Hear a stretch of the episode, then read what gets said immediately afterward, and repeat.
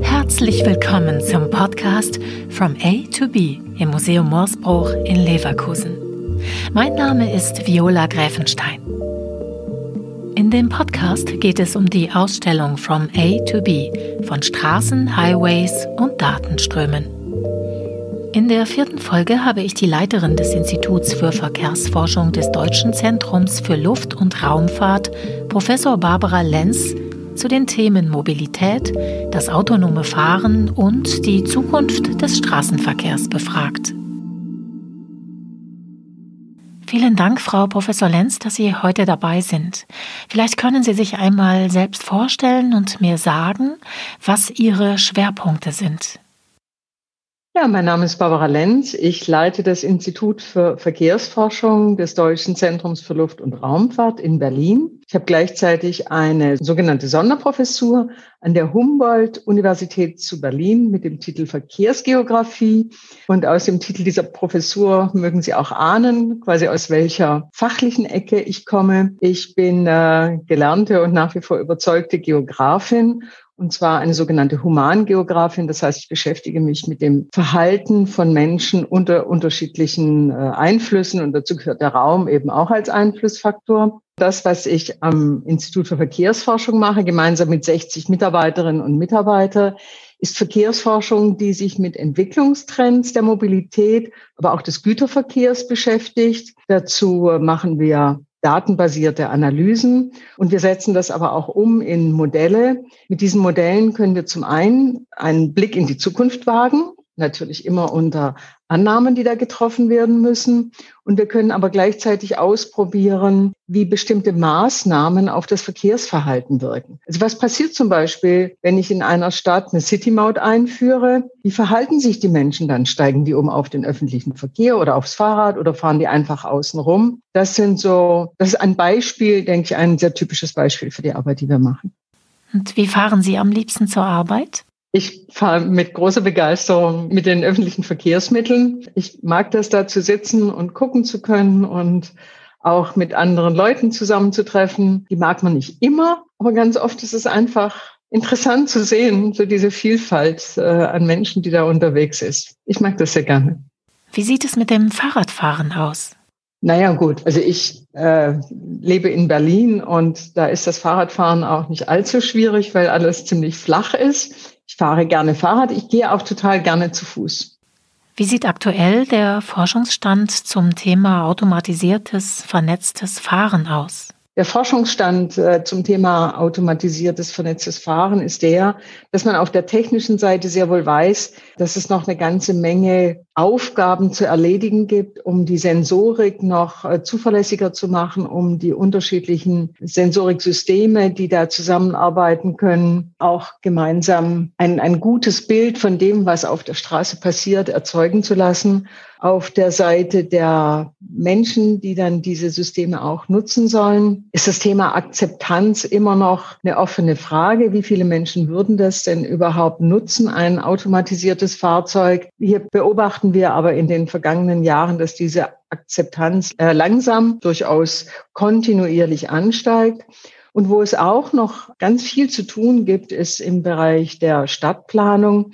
Wie muss eigentlich ein Straßenraum aussehen, in dem automatisierte Fahrzeuge unterwegs sind? Brauchen wir weiterhin Haltestellen, Haltebuchten? Äh, wo steigt man ein? Wo steigt man aus? Wo sollen diese Fahrzeuge dann ähm, geparkt werden? Also auch da sind noch eine ganze Menge offene Fragen. Auch wie können private Fahrzeuge in einem automatisierten System möglicherweise sehr viel besser mit äh, öffentlichen Verkehren äh, kombiniert werden, integriert werden.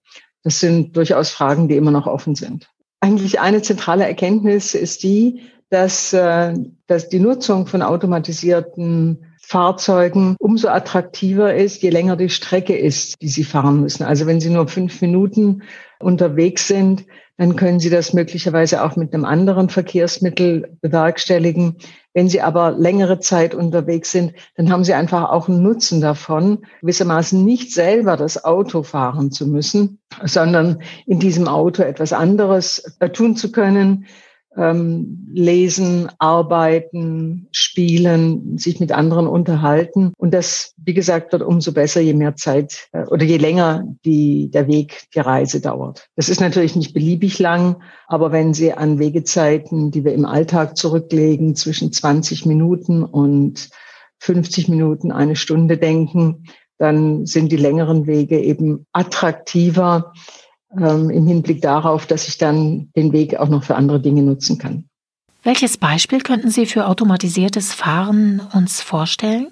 Dieser autonome Bus in Bad Birnbach, der fährt auf einer festen Strecke und verbindet den äh, kleinen lokalen Bahnhof mit der Ortsmitte das ist eine Strecke, das sind etwa anderthalb bis zwei Kilometer und der wird dort sehr gut angenommen, weil er eben eine relativ hohe Frequenz erzeugen kann, äh, weil das auch eine Strecke ist, äh, in der auch 15 bis 20 Stundenkilometer einfach schnell genug sind, um in einer annehmbaren Zeit äh, vom Bahnhof in die Ortsmitte zu kommen. Noch gibt es ja keine autonomen Fahrzeuge alleine auf den Straßen. Was braucht es denn grundsätzlich noch dafür? Naja, das ist im Moment einfach auch der rechtlichen Lage geschuldet. Es ist im Moment äh, nicht möglich, ein Fahrzeug quasi ganz alleine auf der Straße fahren zu lassen. Ähm, wenn das eine dauerhafte Einrichtung wäre, wenn also nicht absehbar wäre, dass sich das verändert, dann würde das ähm, in der Tat, da gebe ich Ihnen völlig recht, keinen Sinn machen. Welche Schritte braucht es, um das voranzutreiben? Ein erster Schritt, der jetzt äh, getan werden soll, ist, dass man die Bewegung von automatisierten Fahrzeugen auf geschlossenen Geländen, zum Beispiel einem Betriebsgelände, erlaubt. Also da ist ein Gesetzentwurf äh, in Vorbereitung und das wäre dann ein erster Schritt, wo tatsächlich auf einem geschlossenen Gelände, das äh, gewissermaßen hinsichtlich des Zugangs kontrolliert wird, wo ein solches Fahren eines automatisierten Fahrzeugs möglich wird. Derzeit in der Weihnachtszeit sind ja gerade auch durch die Pandemie unglaublich viele Fahrzeuge unterwegs und liefern Päckchen aus.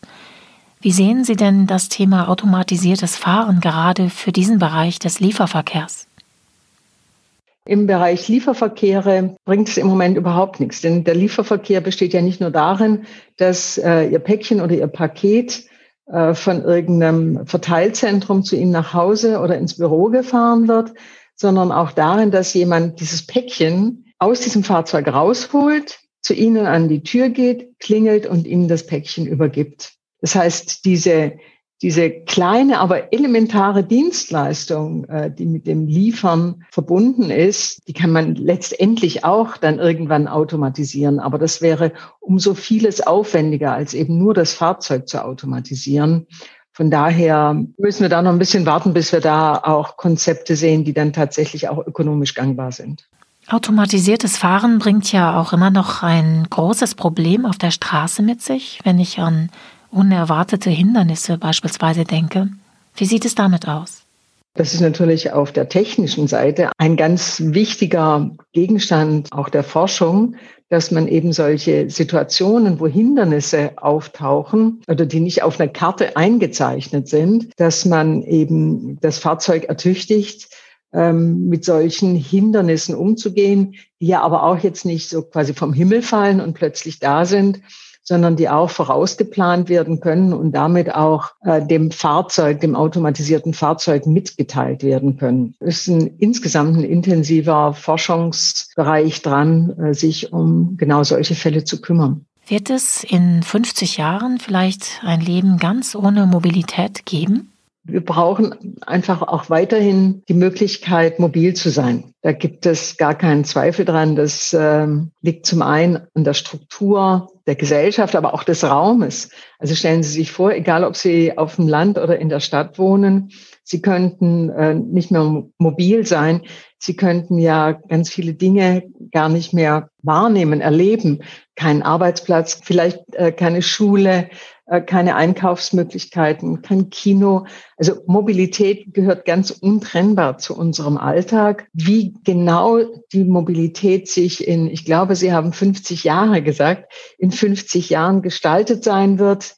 Ähm, wir werden sicherlich im bodengebundenen Bereich immer noch Fahrzeuge haben, die eben auf Rädern rollen. Ob die alle autonom sind, äh, das sei dahingestellt. Ich glaube, das selber tun und selber bewegen macht immer noch sehr viel Spaß. Möglicherweise oder sehr wahrscheinlich werden wir äh, zusätzliche fliegende Objekte haben, die bestimmte ausgewählte Aufgaben übernehmen. Könnten beispielsweise Drohnen den Transportverkehr für bestimmte Bereiche ergänzen oder ersetzen? Zum Beispiel, also es gibt ja durchaus ganz spezifische Lieferaufgaben, zum Beispiel an Apotheken, zum Beispiel in Notfällen, äh, wo Drohnen durchaus ähm, heute schon funktionieren und auch eine Funktion übernehmen können, dass man äh, wirklich die jetzt vielleicht nicht mal Gütertransporte, aber Pakettransporte von der Straße oder der Schiene auf Drohnen verlagert. Das ist eher unwahrscheinlich, weil einfach Drohnen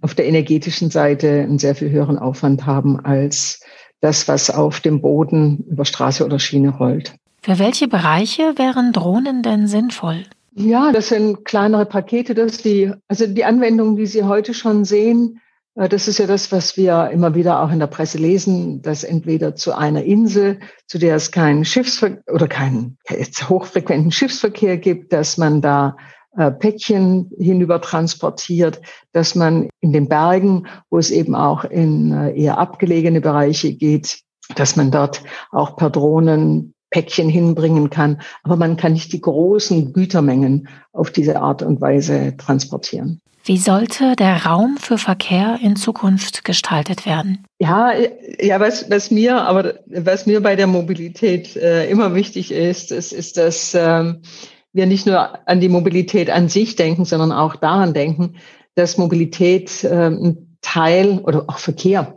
wir können es auch ganz einfach Verkehr nennen, ein Teil äh, unseres des öffentlichen Raumes äh, ausmacht, in dem sich viele von uns täglich eigentlich bewegen. Und dass diese bessere Vereinbarkeit dieser Bewegung im öffentlichen Raum und der Aufenthaltsqualität des öffentlichen Raumes. Das äh, zusammenzubringen ist vor allem in den Städten eine große Herausforderung. Ich denke aber auch in den kleineren Städten und Dörfern auf dem Land. Auch da geht es darum, diesen öffentlichen Raum für die Menschen angenehm und auch nutzbar zu machen, nicht nur für verkehrliche Zwecke. Das ist zum einen umweltfreundlich.